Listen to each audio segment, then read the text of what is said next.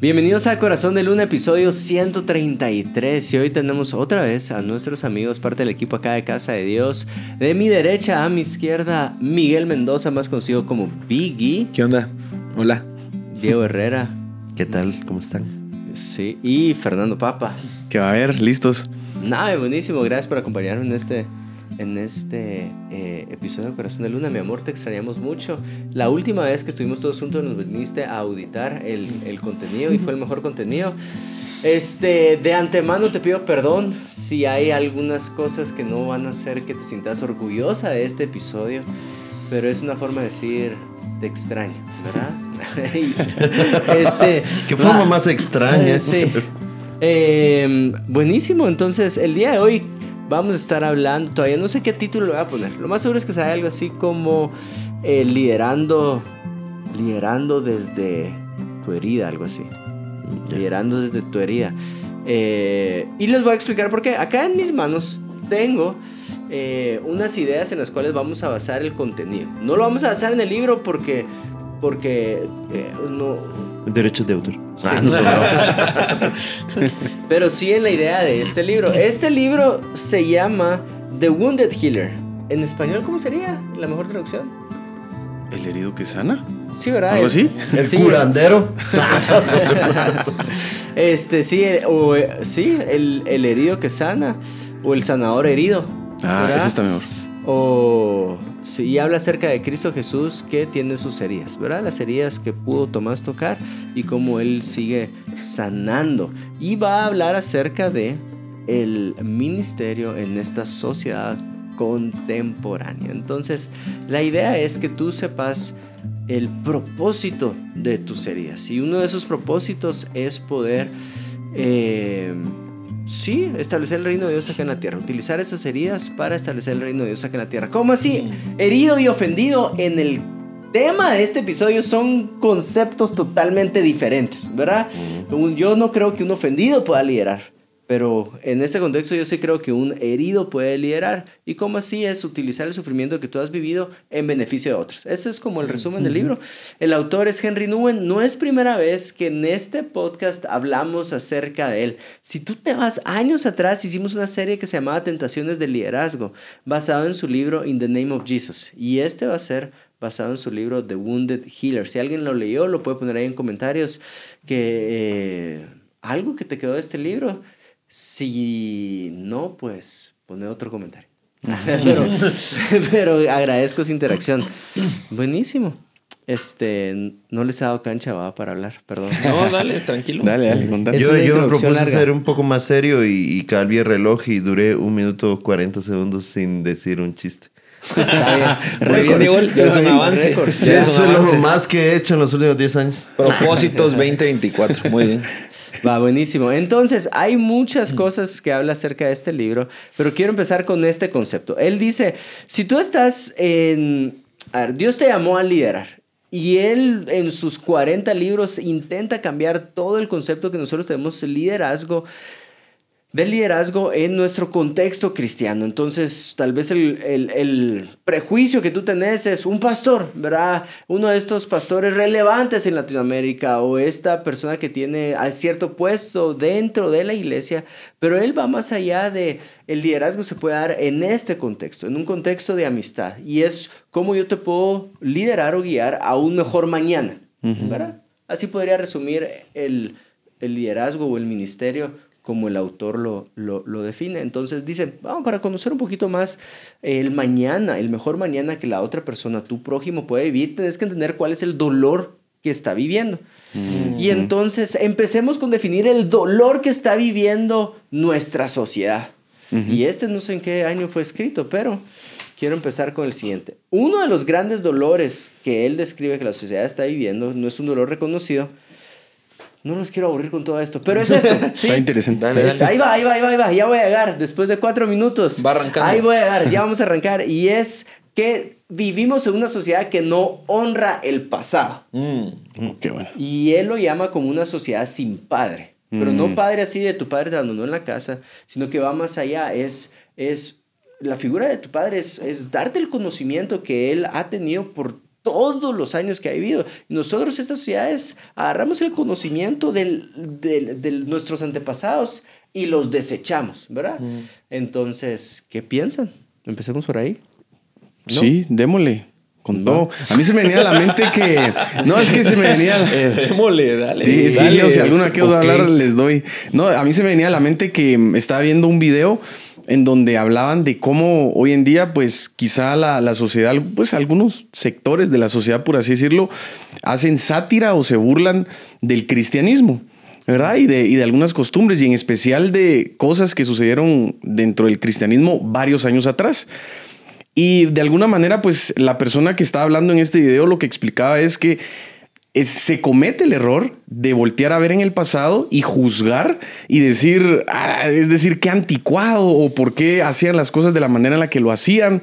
Y nos olvidamos que, por ejemplo, gracias al cristianismo hay derechos humanos o que gracias al cristianismo hay un respeto a la propiedad privada, o que gracias al cristianismo ya no se adora a los reyes como antes se solía hacer. O sea, la religión cristiana fue la primera que vino a quitar eso. Y cuando nos olvidamos de esto, eh, la, mucha gente quiere sacar al cristianismo de las diferentes esferas de la sociedad y lo que estamos haciendo es quitando las bases y el fundamento que durante mucho tiempo nos permitió vivir como vivimos el día de hoy. Que si tú te vas a años atrás, la sociedad del día de hoy está mil veces mejor que como estaba varios años atrás. Obviamente hay muchos problemas sociales, económicos y lo que querrás, pero sí podríamos decir que los principios y valores que formaron el Occidente nos permiten vivir en una sociedad muchísimo mejor. Es decir, los pobres, la pobreza de hoy no es la misma pobreza que habían años atrás. Em, las violaciones de los derechos humanos, obviamente hay, hay muchas que se siguen dando en diferentes partes del mundo, pero no son las mismas que habían varios años atrás. Y si nos olvidamos de los valores occidentales, que nos formaron a la sociedad que somos el día de hoy, podemos cometer el error de regresar a la barbarie. Sí, y a, y a, veces está esto, creo yo que cuando uno es más joven, cuando uno es adolescente, eh, tiene e, ese cierto espíritu antagonista, ¿verdad? A sus padres. Y entiendo yo que tal vez uno está formando su identidad, tal vez uno está conociendo muchas cosas en la vida y uno tiene ese deseo de, de hacer todo lo contrario respecto a sus padres. Pero llega un momento de madurez en donde uno reconcilia bastante eh, ese antagonismo y se da cuenta de muchas cosas y, y tenemos una perspectiva más amplia y decimos, chica, yo he estado peleando realmente contra mi autoridad, contra mis papás y realmente estoy parado sobre los hombros de ellos. O sea, si no hubiese sido por su esfuerzo, por su conocimiento, por su sacrificio, yo ni siquiera podría tener un criterio para estar antagonizándoles. Y entonces creo que tiene que haber un momento, así como llega en nuestra vida, un momento en el que maduramos y creo que es un poco más en la etapa de adultez, sí tiene que haber un momento en la sociedad donde maduremos y, y dejemos de ser antagonistas de la generación que vino antes. Mm. Y, y, como le decía tu papá en algunas predicas, o sea, no pisotear las semillas. ¿Cómo era? Sí, de, sí, de, las personas que la generación anterior. Lo tenía en la mente, pero sí, no lo estabas viendo. Lo dijo en la punta de la lengua antes de, de, entrar a grabar, ¿verdad? ¿Cómo y era increíble. Pero la idea es esa, o sea, no pisoteemos las semillas de la generación anterior, porque si no nos perdemos de cosechas, de bastantes cosechas que, que podríamos llegar a ver y a tener por el sacrificio de la generación que vino antes y la que vino antes. O sea, no, no tiene ni siquiera sentido. Sí, voy a contar un poquito, eh, o no sé si quieres agregar algo para yo contar un poquito el contexto en el cual se dio mi papá lo de las semillas. Mi papá estaba hablando con el director de Oral Roberts University, es una universidad cristiana en Estados Unidos que lleva muchos años, y hablando con el director, él dice, mira, eh, Pastor Cash, cuando me invitan a África, eh, a cualquier evento, normalmente mi respuesta es no, porque tengo prioridad local, pero cuando me invitan a ministrar milagros de sanidad, digo que sí, mi papá se quedó extrañado. ¿Y es por qué? Porque cuando yo honro la semilla que se ha sembrado, es muy fácil ver la cosecha de parte de Dios. Eh, y dice, hay muchos ministros que van a un lugar y en vez de honrar la semilla sembrada por el antepasado, eh, quieren regar su propia semilla, ¿verdad? Y es, o sea, tal vez Dios te llamó a algo diferente y tú sentís esa eh, encomienda de parte de los cielos de regar esa semilla, pero si, si, tal, si tal vez te pusieras en una postura más humilde y decir, bueno, yo puedo reconocer la semilla sembrada por otros, entonces puedo cosechar de una manera más fácil. Entonces de ahí salió, ¿verdad? En no pisoteemos la semilla sembrada por nuestros antepasados. Honremos la semilla sembrada por cada uno de ellos. Y creo yo que esto reconcilia bastante esta generación con lo que con, el, lo voy a decir de esta forma, porque me va a servir para desarrollar un punto más adelante, con el kilometraje que lleva una generación pasada, ¿verdad? Sí, total. Yo creo que es como, ah, se romantiza muchas veces el statement ese del forever young o del adolescente, que quiero ser como el adolescente de como mi yo de 16 años, mi yo de 17 años, y hay ciertas cosas que tal vez pueden ser pro de decir, bueno, de intentar las cosas por primera vez, intentar las cosas sin mucho miedo, intentar las cosas sin sobrepensarlo y mucho de lo positivo que puede tener, pero viene esta parte negativa hablando de, de este tema de ese adolescente de yo, lo propio, lo mío y como rechazando hacia lo que los demás hicieron o decían o estuvo incorrecto y como juzgar en ese tema eh, nos lleva a, tropezarnos en un camino donde ya muchos ya pasaron, pues, o sea, donde ya otros ya, ya ah, existe un porqué se hacen las cosas de cierta manera, eh, un porqué, y la verdad es de que yo creo que uno tiende muchas veces a, a, querer decir, no, yo quiero tropezarme. o sea, yo quiero caerme, déjame a mí hacer las cosas, déjame a mí. Y llega un momento donde dice, no, voy a poner el tutorial en YouTube. Y voy, o sea, no sé si les ha pasado a ustedes como que tal vez van a armar un mueble y está el tema de que alguien lo puede llegar a armar o no, lo voy a armar yo. Yo puedo. O sea, ¿no han visto esos TikToks que dicen de que todos los hombres, si le preguntas a cinco hombres si pueden aterrizar un avión, los cuatro te van a decir, sí, sí puedo aterrizarlo. Entonces uno muchas veces en el orgullo puede pensar y decir como, yo puedo, yo me puedo echar esto, yo voy a hacer mi reunión de oración diferente, o yo voy a hacer mi iglesia distinta, o yo voy a hacer mi grupo de esta manera, el livebook. Si Dios me habla a mí, ¿para qué voy a usar un livebook? Eh, para los que no conocen en nuestro contexto, el livebook es como el libro de predicas que usamos los líderes de casa de Dios y muchas veces ya desde ahí pues puedes observar ese tema en la generación de decir, no, yo, yo sé cómo hacer mejor las cosas, yo podría hacerlas mejor y no honrar el trabajo, la semilla de que se ha venido sembrando durante tanto tiempo, pues sí, que hay un porqué. Tampoco es como que al azar se creó un proceso o se creó por qué hacer las cosas. Sí. Puedo decir algo. Es que me estaba recordando del libro este que es famoso de Roba como un artista. Y entonces ahí explicaban eso. Y es como un em, pequeño como narcisismo, por así decirlo, el decir es que yo hice esto de cero. Yo lo logré crear sin copiarle eh, a nadie, pero realmente no existe nada nuevo. Así nuevo como tal, 100% nuevo, no existe nada. Todos los que han creado siempre de alguna manera se inspiraron en lo que alguien más hacía. Mm. Por ejemplo, aquí, quien sabe de música quizá va a saber que tal vez lo voy a decir mal, pero no sé si Bob Dylan o los Beatles, no sé quién venía antes o después, pero eh, se utilizaban de referencia como tal y eran y son dos grandes figuras dentro del mundo musical. De igual manera Picasso se inspiraba en lo que alguien más hacía. Entonces, no debemos de quitarnos eso, al contrario, una persona innovadora es alguien que reconoce mm. em, digamos que las virtudes o lo bueno de alguien más y, y obviamente las adopta dentro de su misma esencia para crear algo. Claro. Sí, hay gente que dice aprender a copiar primero, ¿verdad? Aprender a imitar primero. De hecho, yo conozco a varios pastores que cuando le enseñan a su como a su camada de predicadores es, sí, sí, ahorita no inventes el agua azucarada, sí, ¿verdad? Quiero que te eches la prédica tal cual como nuestro pastor de la última vez, ¿verdad? En todo caso, solo cambia el ejemplo personal que él usa y utiliza otro ejemplo personal, pero ahí, y después de que te volvás experto en predicar como predica tu pastor, entonces ya empezar a agregarle, a, crear, ¿verdad? sí, eh, es súper interesante ese concepto. Pero mencionaste una palabra ahí y, y, tal vez me gustaría amarrarla, porque también lo menciona acá, el problema de, de enfocarnos tanto en nosotros, ¿verdad? Es lo que nos ha llevado a desechar el kilometraje de la gente que viene atrás de nosotros. Y, dice, es una generación, lo voy a poner en mis propias palabras, el problema es que es una generación que está velando por su propio ombligo, ¿verdad? Mm. Por e, ellos son el centro, ellos, y cuando tú sos el centro, entonces desechas el pasado. Me resuena mucho con este, si no estoy mal, el libro de Agustín Laje, que su título es Generación Idiota, que también es la misma premisa, ¿verdad? Eh, que también veo un residuo del posmodernismo, donde tú decís, toda la estructura, es que hay otra palabra que no es estructura, si se les viene a ustedes, me puede interrumpir, pero cuestionar toda estructura social, ¿verdad? De construir.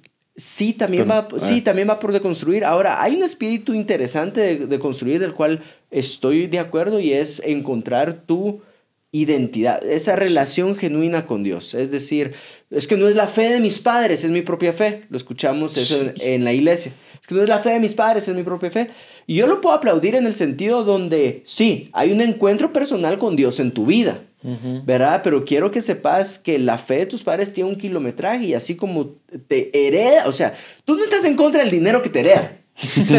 Y fue algo que construyó toda su vida. ¿Verdad? No decís así como, ay, no, ese fue dinero que tú hiciste. Quiero mi propio dinero que quiero mi propio dinero. Entonces, quédate tu De hecho, te voy a enterrar con tu propio dinero. No hacemos, no hacemos eso, no hacemos eso. Somos una generación egoísta que lo, lo tomamos en lo que nos conviene, ¿verdad? y entonces, y ahí te podría decir al tema de intercambio, podrías decir, fue un invento, o sea, el dinero fue un invento, para, entonces, pero ahí no lo llevamos, ¿verdad?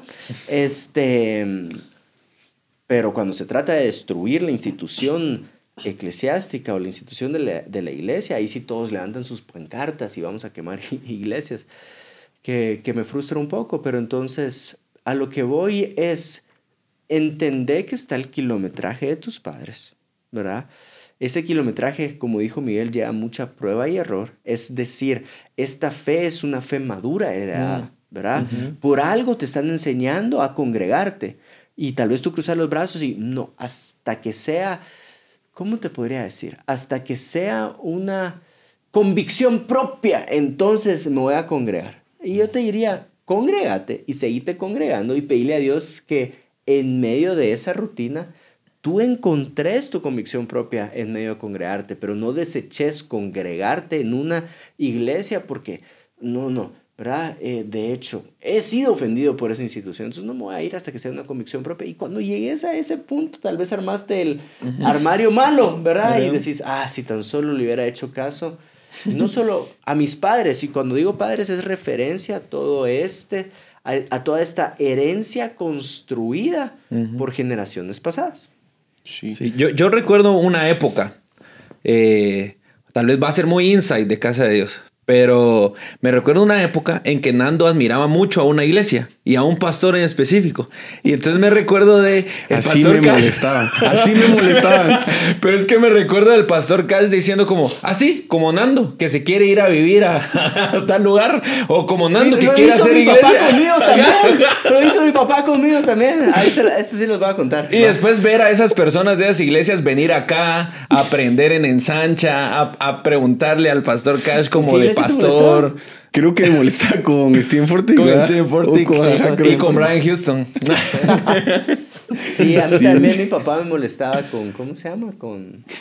Sí, con Chris Méndez y Andrés Speaker, ¿verdad? Así como, eh, bueno, tú, tú que querés predicar como ellos. Yo hasta el yugo, o sea, yo hasta el yugo, Tú que querés vestirte como ellos. Anda YouTube vas a ver que las primeras prédicas trajeado con pañuelo, como mi papá en ese tiempo, ¿verdad? Eh, cuando hicimos líderes, tú que querés hacer iglesia como ellos y es, tenemos los mismos encuentros, tenemos la misma academia, ¿verdad? ¿verdad? Eh, papi, sé que no miras esto, pero si lo estás, si lo estás viendo y llegaste a este punto, comenta. sé que, Cris y Andrés sí lo ven. Un saludo a Andrés y Cris que ellos sí apoyan este contenido. No, no, no. Y yo les voy a decir algo. Una vez un pastor eh, me dijo muy cercano, y ustedes a lo mejor sí me imaginarán quién, y me dijo una vez después de predicar el domingo, me dijo, Juan Diego, estuvo increíble la predica. Solo te voy a decir algo. Este, haces muchas referencias de tu papá. Y te recomiendo que en las siguientes prédicas eh, eh, no lo hagas. Y, no me acuerdo las siguientes palabras. Lo que me dio a entender es, es como, que si, como que si la gente no te va a respetar por, el, por lo que tú tenés, ¿verdad? Eh, entonces, y me descompuso, ¿verdad? Me descompuso un rato y dije, bueno, a lo mejor voy a... Y sí, me tomé un tiempo donde yo evitaba mencionar algún ejemplo de mi papá o como dijo mi papá y, me ponía bien extraño. Un pastor dijo, ¿verdad? y entonces está diciendo que mi papá dijo, decía, mi papá o nuestro pastor o, o, o, Y de ahí dije, no, o sea... No, pues, no puedo negar mi apellido. No puedo negar mi apellido. Y así como yo no puedo negar mi apellido, creo que hay una generación entera que no puede negar toda esta herencia que se nos es dada en nuestra creencia. Claro. No, incluso Jesús menciona cuando estaba acá que él no vino a abolir la ley, él vino a cumplirla. Entonces, no, no, Jesús siendo Jesús, el verbo hecho carne, no viene y dice, no, todo, todo aquello ya no, ya no existe. Él mismo vino a darle cumplimiento y citaba el Antiguo Testamento. Entonces, al final siempre había una cultura de honra a los que vinieron antes que él. Sí. De parte de nuestro maestro Evía, pues. Sí. Y se, dejó bautizar por Juan el Bautista, que había venido antes que él, para que se cumpliera la escritura. Y a mí se me ocurría algo, decía, quizá hay veces que uno tiene un su ahí, va, que dice, no, no va a copiar lo que hacía antes. Pero se me ocurría también que puede ser que quizá uno vio algo malo en lo anterior mm. y eso te puede crear un miedo de decir, no quiero volverme eso que vi o ese error que alguien cometió en el pasado. Y entonces ahora cometemos el error de hacer generalizaciones y querer desechar todo lo que venía antes. Entonces, si tal vez alguien dice, es que ustedes no conocieron a mis papás, pues tenían cosas buenas, pero también tenían cosas malas. Y mm, por esa razón yo intento alejarme como ellos eran, por ejemplo. Pues en ese caso lo que uno tiene que aprender es a lo que no, pues no, pero hay cosas buenas que uno sí puede intentar imitar y aquellas cosas que no, pues así es como se va mejorando intentando desechar lo malo y tomar lo bueno. Y yo creo que lo que decís es algo bien, bien interesante porque a veces cuando uno está herido por algo que hizo una generación anterior, esa misma herida hace que, que, uno empiece a girar en torno a ella. Y mm. entonces casi de forma natural repite ese patrón. Creo que hay un ejemplo hermoso en un libro que se llama La rebelión en la granja, de Orwell, que era como ellos querían cambiar todo y pararon haciendo lo mismo, pues. Porque cuando uno está herido y, y, lidera de la herida, es como complejo esto, ¿no? Sí. Sí. Entonces, no sé si quieren agregar algo con este tema acerca de esta, de esta, entendamos el dolor de esta generación entendamos la problemática con la que nosotros en nuestra interacción cristiana, en nuestro liderazgo cristiano, y nuevamente cuando digo liderazgo cristiano, no quiero que te estés imaginando, ah, el pastor de mi iglesia, sino que el liderazgo cristiano que tú ejerces, ¿cuál es ese liderazgo cristiano? Es mi capacidad de llevar a esta persona a un mejor mañana. ¿verdad? Y entonces ahí va el segundo gran tema. primer tema es una generación sin padres, una generación que no honra el pasado. El segundo gran tema es esto, nosotros debemos de guiar a la gente a un mejor mañana.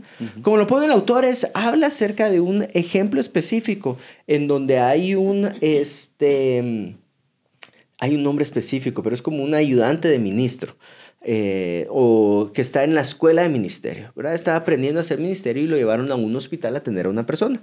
Y esta persona le empezó a hablar así de que sí, que me van a operar de esta, creo cadera o pierna, pero mi corazón está un poquito delicado y entonces empieza a hablar y, le dice, bueno, y, y, y, de qué se trata su vida o qué se dedica su vida? Ah, no, pues yo solo estoy día a día cortando o labrando una tierra porque era campesino. Ah, ya, pero no hay nadie, no hay nadie que me espere. Entonces él le pregunta, ¿regresa alguien? No, no hay nadie que me esté esperando. Solo la tierra para trabajarla. Ah, vaya, ahí se quedó, la persona entró a esta cirugía, murió. Y entonces después el autor analiza toda esta conversación y dice, el problema es que esta persona, con el corazón débil, que iba a ser sometido a una cirugía, no tenía una esperanza en mañana. Mm. ¿Verdad? Y tú en tu capacidad de liderar es decirle a la gente, hay un mejor mañana. Y no solo hay un mejor mañana, él hace énfasis en esto y, dice, hay alguien esperándote mañana. Hay alguien que te ama, que te está esperando mañana. Y dice, no hay una razón más fuerte por amar tu vida, luchar por tu vida, que el saber que hay alguien que te ama esperándote mañana. Entonces, él lo aterriza el liderazgo cristiano y dice, no hay un liderazgo eh, saludable cristiano. Tal vez eso lo agregué yo, pero no hay un buen liderazgo cristiano sin la capacidad de decir, aquí estoy presente Yo estaré presente en tu mañana. Entonces él enfoca mucho no solo a dónde lo vas a guiar, sino que el liderazgo cristiano es esta compañía que ofrecemos. Hay alguien que te ama esperándote mañana. Entonces, este, eso, ¿cómo ustedes miran en el liderazgo cristiano este liderazgo presente, no ausente, este liderazgo que te motiva a un mañana? Eh, a mí se me venía a la mente ahorita que la gente va a tener esperanza en algo. Sí, todos vamos a tener esperanza en algo y nuestra responsabilidad es ofrecer la esperanza que es Cristo Jesús. Y hace poco vi una estadística que decía que creo yo que el ciudadano promedio de los Estados Unidos no logra ahorrar al año 500 dólares. Digamos, ¿En serio? Sí, no logra ahorrar 500 dólares en efectivo para El tenerlos en su cuenta. Ajá, el, el ciudadano promedio. Se lo gasta todo. Ajá. Sin embargo, eh, hay una estadística que también dice que mucho estadounidense, y ahí sí no me atrevo a decir que es el promedio, pero muchos ciudadanos de los Estados Unidos gastan hasta 365 dólares en boletos de lotería. Y entonces este autor hacía la comparación y decía, ¿cómo así que no logran, pero gastan en eso?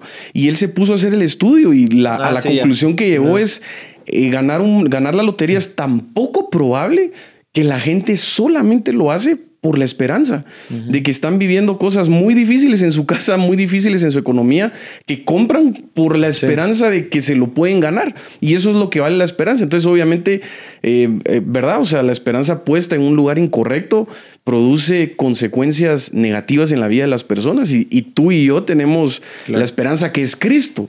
Entonces, sabe que si tú no sos capaz de llevar el mensaje a, a otra persona y de acompañarlo, va a venir Claro. alguien más diciendo... Sí. El gobierno es tu esperanza, o tal cosa va a ser tu esperanza, o poner tu esperanza en eso. Y eso es muy Yo, yo creo que era, es, es un libro que cuenta esta historia de, de lo de la lotería y de entonces cómo se formaron los casinos, creo yo. Porque es de este tema de que cómo, o sea, que la gente no iba, no iba a meter dinero en las máquinas o algo así. Entonces, ¿de qué manera lo formaron todo para así darte esta esperanza de que en algún momento y en base a eso fue como que el éxito y que activaron este trigger, pues de que la gente siempre tiene esta esperanza en algo y eso sí los mueve. La esperanza mueve como tal, que creo que, que era lo que decías. Y es importante cómo se pueden unir las dos, pues, porque cuando no tenés una con- conciliación, se dice, con, con tu pasado y con, con lo que pudo haber sido y todo, entonces tenés este desprecio hacia lo que ocurrió, hacia lo que hubo y entonces cualquier otra situación puede ser esa esperanza de no, esto va a ser diferente, esto va a ser distinto, aquí es donde voy a hacer y te vas a dar a veces contra la pared y te toma tiempo darte cuenta muchas veces de ese error. Cuando si hubieras honrado el pasado o hubieras estado conciliado con eso, porque muchas veces puede ser que esto viene de que tuviste problemas en, en tu hogar, en tu casa, y entonces desde ahí viene esta raíz de amargura, decir, no voy a ser como mis tíos, no voy a ser como mis papás, no voy a ser... Entonces tenés esta asociación con la generación pasada, no quiero ser así, y lo llevas a, en el trabajo, en tu disciplina, en tu, lo que te desenvolvas, y tenés esta siempre que... Y entonces te presentan esto nuevo, mira, esto es distinto. Esto es diferente, esto sí te lo puede dar, esta, esta esperanza y caes en ese engaño que era en este libro pues mostraba de, pues ya sea de la lotería, que no es que la lotería sea un engaño pues, pero sí es este rollo de que sí es muy, muy poco probable. Creo yo que es más alta la probabilidad que salgas a la calle y te atropelle un carro a que ganes la lotería. Entonces es como en los estados pues. Entonces es como te aferras a eso porque esto nuevo podría ser y, y no, no, no va a pasar. Entonces nosotros como líderes cristianos, ahora a lo que estamos hablando, a nuestro tema, ne- tenemos esa responsabilidad que si nosotros no mostramos a Cristo Jesús, que si nosotros no estamos ahí para la gente, si nosotros no les decimos, mira, esta es la esperanza correcta, van a ir detrás de cualquier otra esperanza incorrecta que tal vez solo está disfrazada de un engaño, pues, de, un, de una estafa. Esa es la, la, la- la palabra, creo yo que estaba buscando. Porque de una estafa disfrazada de esperanza que al final solo quiere aprovecharse de ese espíritu inconforme con las generaciones pasadas. Sí, total. Sí. ¿Quieres agregar algo, yo, Alex? Sí, que, que al final la, la vida es, es muy cambiante. O sea, creo que lo único constante en la vida e- es, ese cambio. Y, y- y como mencionaba Nando, a veces sí, un- o sea, creo que todos los seres humanos sí están buscando eso a lo cual uno estar esperando en un futuro y como uno no lo encuentra, lo, lo empieza a poner un montón de, de- lugares incorrectos. Pero yo me acuerdo que hace, eh, ahorita que fue eh, Navidad, venía, venía con mi esposa leyendo eh, todos los, los, los, Muppies y todo, porque eh, decía, quiero ver qué están diciendo, o sea, esta gente estudia para esto y te vende algo, o sea, mi- miremos cómo lo hacen ellos, ¿verdad? Para un día aplicarlo también en otras áreas. Y, y literalmente era, todo giraba en torno a que tu mejor versión venía que eres, son la mejor persona. Los mejores momentos están por venir. Y entonces todos te están vendiendo cosas y al final la verdad es que de ahí miras el producto como tal y eran productos que definitivamente no te iban a beneficiar en nada, no te estaban cambiando la vida, de verdad no, no le iban a sumar nada, pero ellos te vendían una experiencia, te vendían un que ibas a estar en un mejor estado, que iba a venir algo mejor y al final como, to- como la gran mayoría de seres humanos está buscando algo, viene y abraza, o sea, abraza la publicidad y abraza el producto. Entonces, al, al final creo yo que nosotros como, como cristianos, creo que no- un- una de nuestras responsabilidades es apuntar a Cristo, esa persona que Sí. nos está esperando Sí. en el camino, apuntar a Él, Él está ahí, no es esta, no, no es en, no es ni siquiera el trabajo en el que estás, no es ni siquiera la familia que te está rodeando, porque al final todo eso cambia, todo va a cambiar en la vida, o sea, de verdad, de, de ahorita que estamos en los primeros eh, semanas de- del año a, a que venga diciembre, te vas a dar cuenta que todo cambió que muchas cosas pasaron, pero lo único que se va a mantener constante y lo que puede llegar a ser un ancla para nuestra alma es Cristo Jesús. Sí, sí, sí. Y me voy a amarrar de tu ejemplo y, y de tu conclusión para decir lo siguiente, y es, cuando él dice, él dice, bueno, tenemos que estar en el mañana las personas, o la esperanza del mañana. Se me vienen varias cosas. Abraham creyó esperanza contra esperanza, la esperanza de que su cuerpo estaba casi medio muerto contra la esperanza que Jesús le podía dar un día, ¿verdad? Y entonces es nuestro Padre la fe cuando, pues, eh, vino todas esas promesas cumplidas en Abraham.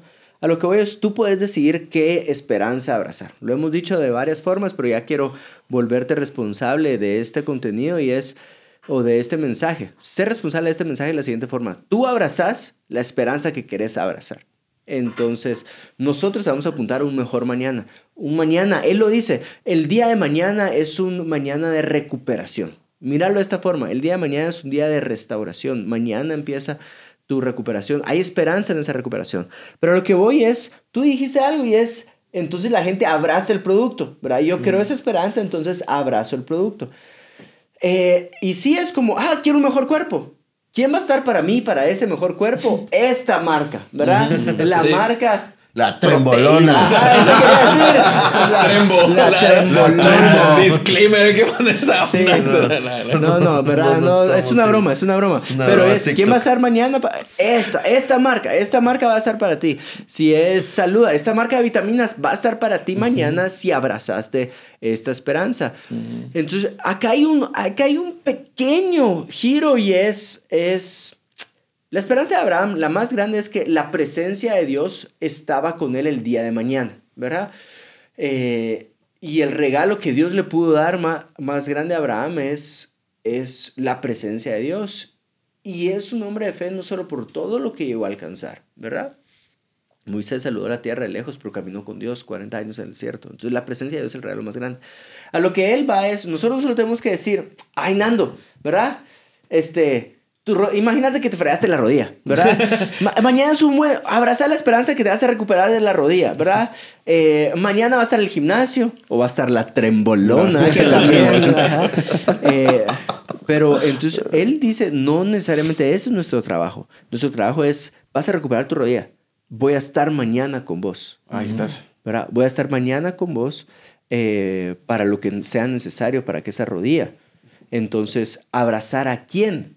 Yo no abrazo un producto, yo no abrazo a, sino que es yo estaré para ti mañana. Sí, ese es el, ese es, así lo resume. eh, Lo, lo que mejor podemos hacer en nuestro liderazgo cristiano es decir, yo estaré para ti mañana. Sí, para Cristo y ese. Sí, entonces nadie puede ejercer un liderazgo sin hacerse presente Claro. en la vida de las personas. Total. Sí. Yo estaré para ti mañana. Eh, que implica muchísimas cosas. Y acá ya quiero saltar al, a lo tercero. Bueno, antes de saltar al tercero, es que hay mucho que quiero decir. El problema es que muchas veces nosotros no decimos, a ver, somos irresponsables a veces con el, el tema de comunidad. ¿Cómo se traduciría fellowship en español? Comun- comunión. Comunión. ¿Cómo traducirías esta frase? A ver. Eh, make Yes. your fellowship visible.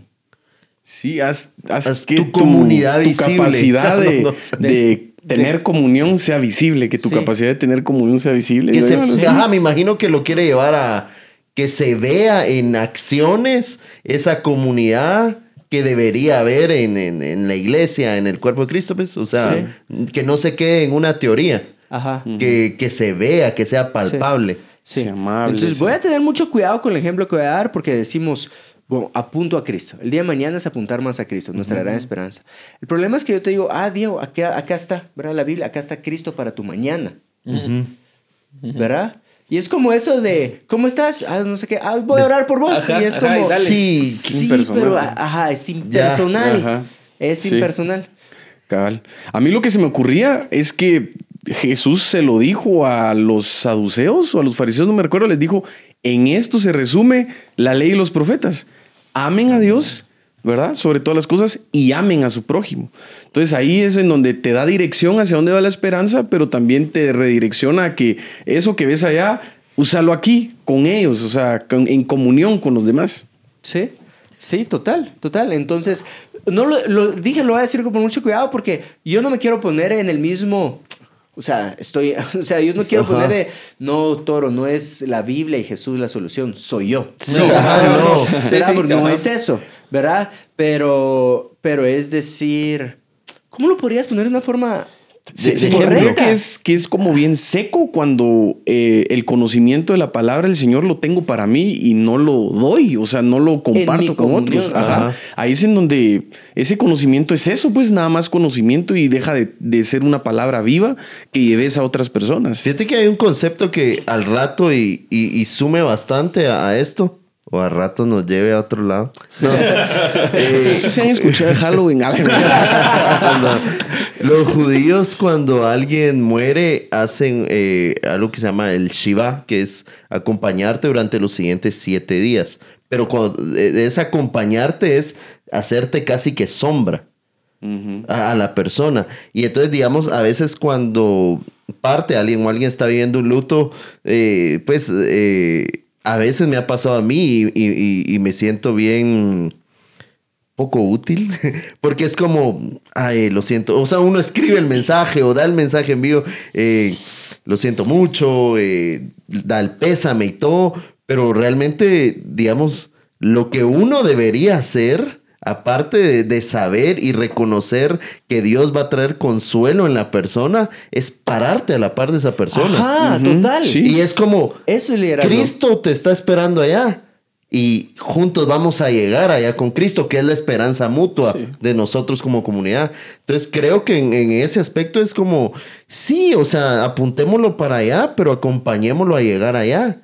No solo apuntemos para allá y desentengámonos de, desentendámonos de nuestra responsabilidad como cristianos, porque eh, ahí se manifiesta, ahí se hace visible el amor Sí. que, que mencionaba Nando y que mencionaba en el libro. Es como, ¿cómo, ¿cómo se hace visible el amor sin una acción que lo acompañe? Y, y sabes algo, para complementarte, es por el bien de esa persona y por tu bien. Sí. Porque te vacunas en contra del egocentrismo. Se, se- se toma uno Sí. un antídoto en contra de que mi vida gire en torno a mí mismo y me vaya por un camino bien oscuro hacia el cual no queremos ir, que es el de, de tú en el centro del- de tu universo. Pues. Sí, total. Que, que, acabamos de ver un capítulo de una serie, todos juntos. Y en ese capítulo miramos este viaje de, de este personaje que todo gira en torno a él. Y, y el brother, eh, a, a mí me quedó una idea en el aire que, que tal vez... Lo voy a eh, decir, No lo eh, dije. sí, para que no se sientan excluidos de la conversación. El capítulo es Forks de la serie The Bear. The The Bear. Segunda Ajá. temporada. Segunda temporada, Segunda capítulo temporada. 7. Por si lo 35 quieren minutos. ver. Perdón por las malas palabras que dice, diría. Sí. Pero el, el tema es de que en, e- en este capítulo y todo, pues vemos a este personaje que tiene mucho este como egocentrismo, pero Y hay un momento de, de todo esto, de, de, este capítulo, donde viene alguien y dice, mucha, miren, pasó esto, hubo este problema, y le habla al equipo de trabajo y le dice, no somos niños, ya alguien hágase responsable, o sea, no hay problema, pues alguien cometió un error y, y va, o sea, no somos perfectos, pero lo malo es que nadie se haga responsable, no somos niños y, y habla de esto.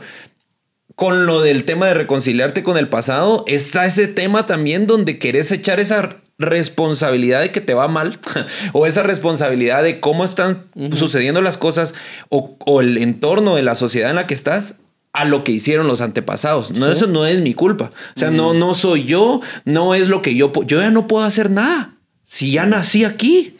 y la culpa es de aquel que no hizo, de aquellos que vienen haciendo desde hace años, de aquellos que... Y entonces dejas de tomar responsabilidad por vos mismo. O de, y entonces otra vez a, empezás a enfocarte muchas veces en, en, lo que vos estás sufriendo, en lo que tenés. Y en este capítulo este brother logra salir de todo eso, empieza a ordenar su casa, empieza a tratar de ordenar su vida, empieza a salir de eso cuando se enfoca en servir a los demás, uh -huh. en servir sí. a otras personas, en que sí. hay algo más.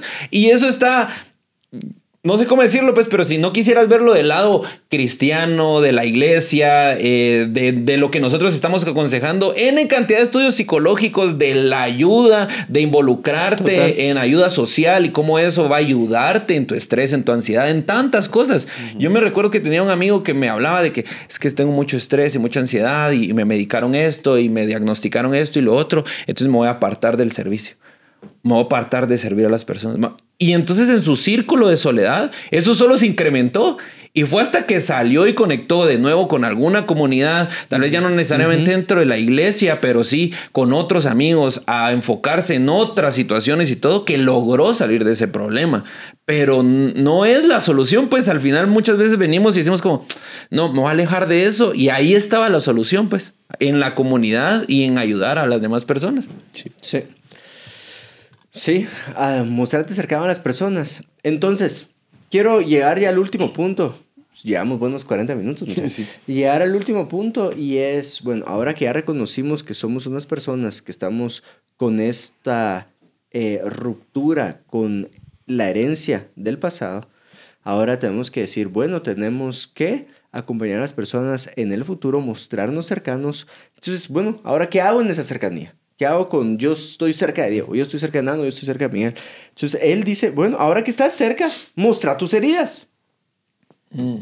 ¿Verdad? Ahora que Qué estás bueno. cerca, muestra. Y no es, no es mostrar tus ofensas, ¿verdad? Heridas y ofensas mm -hmm. en este episodio van a ser conceptos totalmente distintos. ¿Qué heridas? Así como esto fue Jesús con sus heridas, ¿verdad? Esto fue estas son las heridas que me quedaron, las cicatrices que me quedaron del sufrimiento que pasé.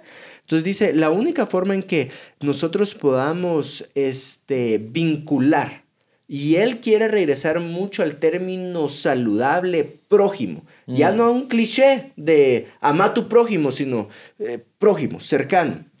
¿verdad? A ese cercano es mm. mostrarle tus heridas, el dolor que has vivido, el dolor que estás viviendo.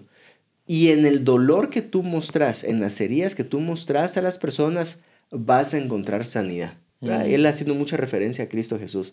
Entonces, la, y la única forma en que nosotros podemos hacer eso es en confesión. ¿verdad? Uh -huh. eh, y confesión no así de pequé, ¿verdad? Pequé contra el cielo y contra ti, estos son mis pecados, sino confesión donde quiero decirte algo, ¿verdad? Yo pasé por esta adicción, ¿verdad? Quiero decirte algo, yo pasé por este momento oscuro, quiero decirte algo, yo pasé... Y tú te das cuenta que incluso hay muchos eh, ministros, y ahorita quiero amarrar todo el concepto, que vos decís, wow, son usados en tal área. ¿En qué área son usados? Mm. En aquellas donde puede decir, en esta herida se glorificó al Señor.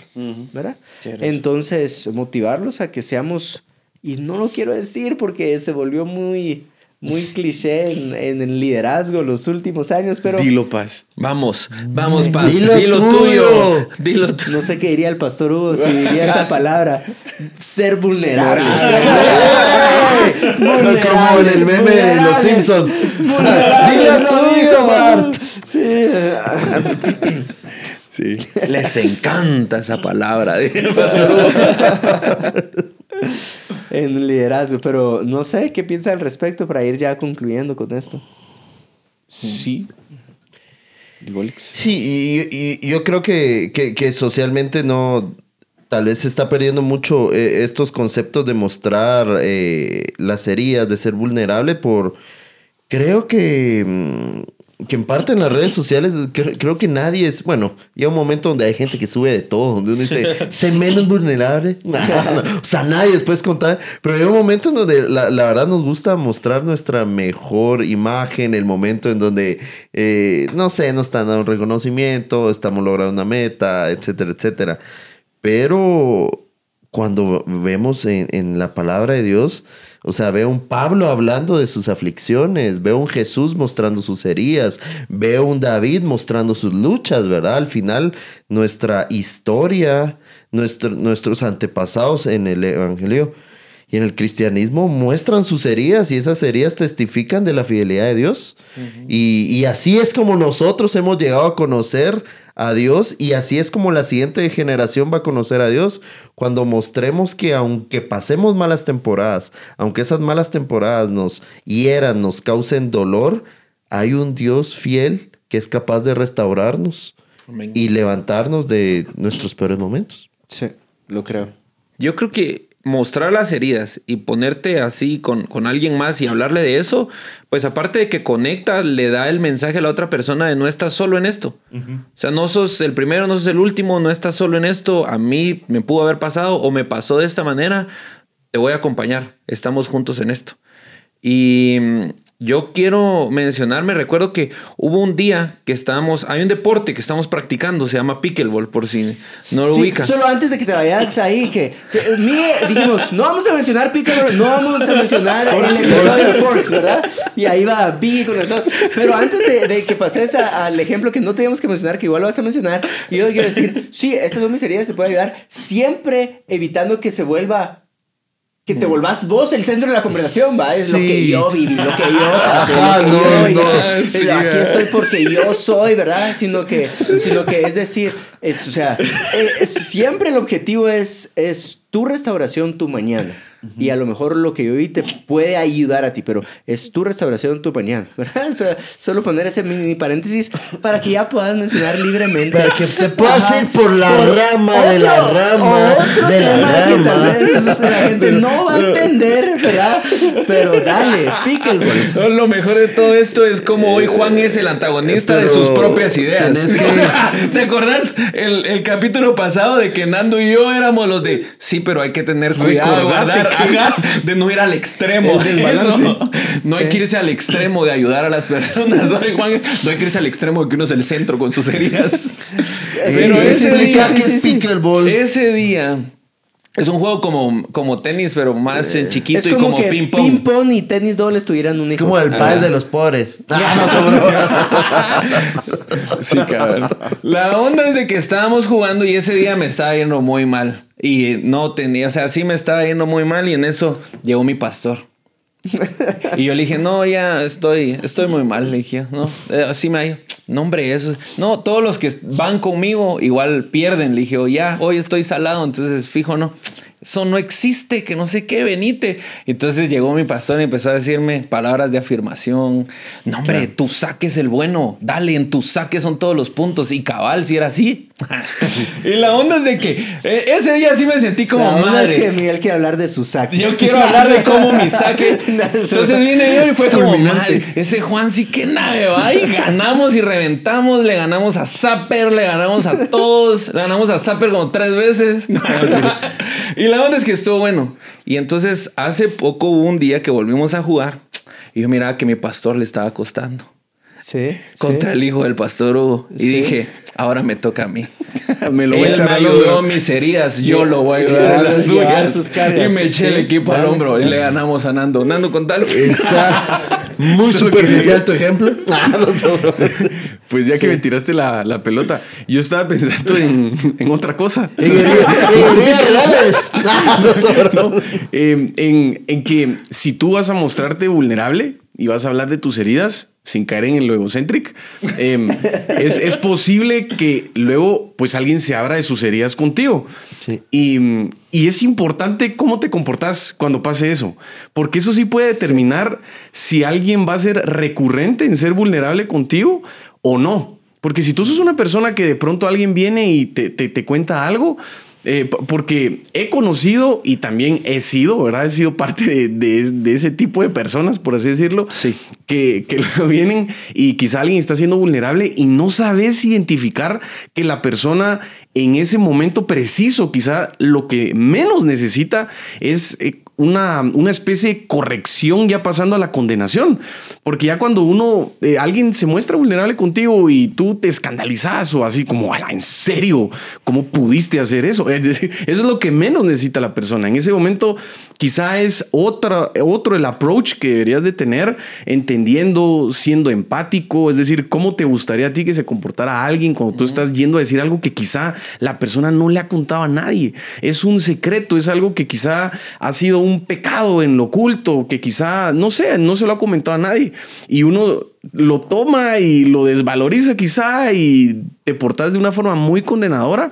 Entonces le estás poniendo una carga a la persona y es muy seguro que no se vuelva a mostrar vulnerable contigo y quizá perdiste la oportunidad de ser eh, un buen amigo, de mostrar el, el liderazgo cristiano en ese caso también. Sí. Perdón, Miguel, si era una herida real lo que acabas de contar. Sí. Qué. No, pero yo con el ejemplo que di. Es No ese- creo, Toro. No, no, Pero mira, el tema del ejemplo era esta disposición a acompañar, a pesar de que tal vez una Sí. persona tenga una mala racha. No, pero en lo que vos decías, que tal vez alguien, si estás dispuesto a decirle, va, tienes que corregir eso, estar dispuesto a acompañar aún en la corrección y no un tema como de, de- de decir, "Ah", o sea, de dejarlo ahí, pues, sino sí tener un acompañamiento, ya sea en el dolor, en la corrección y en la disciplina para, para corregir y mejorar, o en lo que sea que vayas a, aportar, pero que puedas dar ese acompañamiento, que no es un, ahí voy a orar por vos, dale, buena onda. Ajá. Sí, total. ¿Algo más? No. Otra historia de Pickle. Va. Vamos dando, vos No. traes una. Así, ¿no? ¿Algo más? ¿Algo más? ¿A ustedes? ¿Algo más? Ah. Voy a terminar con esto, solo para... Si llegaste acá, lo mejor está hasta de último. Entonces, una historia que muestra acerca de mostrarte, de tener este respeto al momento vulnerable de otro. Ah, ¿verdad? sí. Es- O sea, es un ejemplo súper sencillo. Pero el Cuchi lo llevamos ahorita en las vacaciones a conocer la nieve. ¿verdad? Entonces, que conozca la nieve. Y entonces él estaba emocionado porque iba a tocar la nieve. Y entonces Melissa así como, vas a tocar, vas a hacer un, un muñeco de nieve y, hasta vas a poder probar la nieve porque ha visto ba- bastantes videitos así de niños probando la nieve. Entonces llegamos al lugar, el Cuchi ya estaba cansado. Cuchi, si alguna vez vas a ver esto, perdón, pero aquí va tu papá exponiéndote. Y, y llegamos y yo no encontré los guantes. Ahora, si vos tocas nieve sin guantes, o sea, si vas, si decís, ah. No sé si alguien ha metido agua en hielo, pero es, es como te empieza a doler todo. Eso es tocar la nieve sin, sin guantes, te empieza a doler todo. Y entonces no los encontré, mi hijo, tal vez está en la otra maleta, no los encontré. Iban todos en el carro, así. Pero mis guantes, decía. "Ah, mi amor, no los encontré. Pero ¿cómo voy a tocar la nieve? ¿Verdad? Y entonces estaba en un momento tan vulnerable y mucha yo empiezo así con la risa. Volteo a ver a Melissa y Melissa está también con la risa atascada en la garganta. Y él dice otra vez, "¿Y ¿cómo voy a tocar la nieve? Y ahí sale un poquito más la risa. Lo dice la tercera vez y mi esposa y yo nos empezamos a reír mucha. Pero es que es esa risa que no puedes contener. Y el cuchi estaba en un momento vulnerable y yo no mostré la mejor actitud para el momento.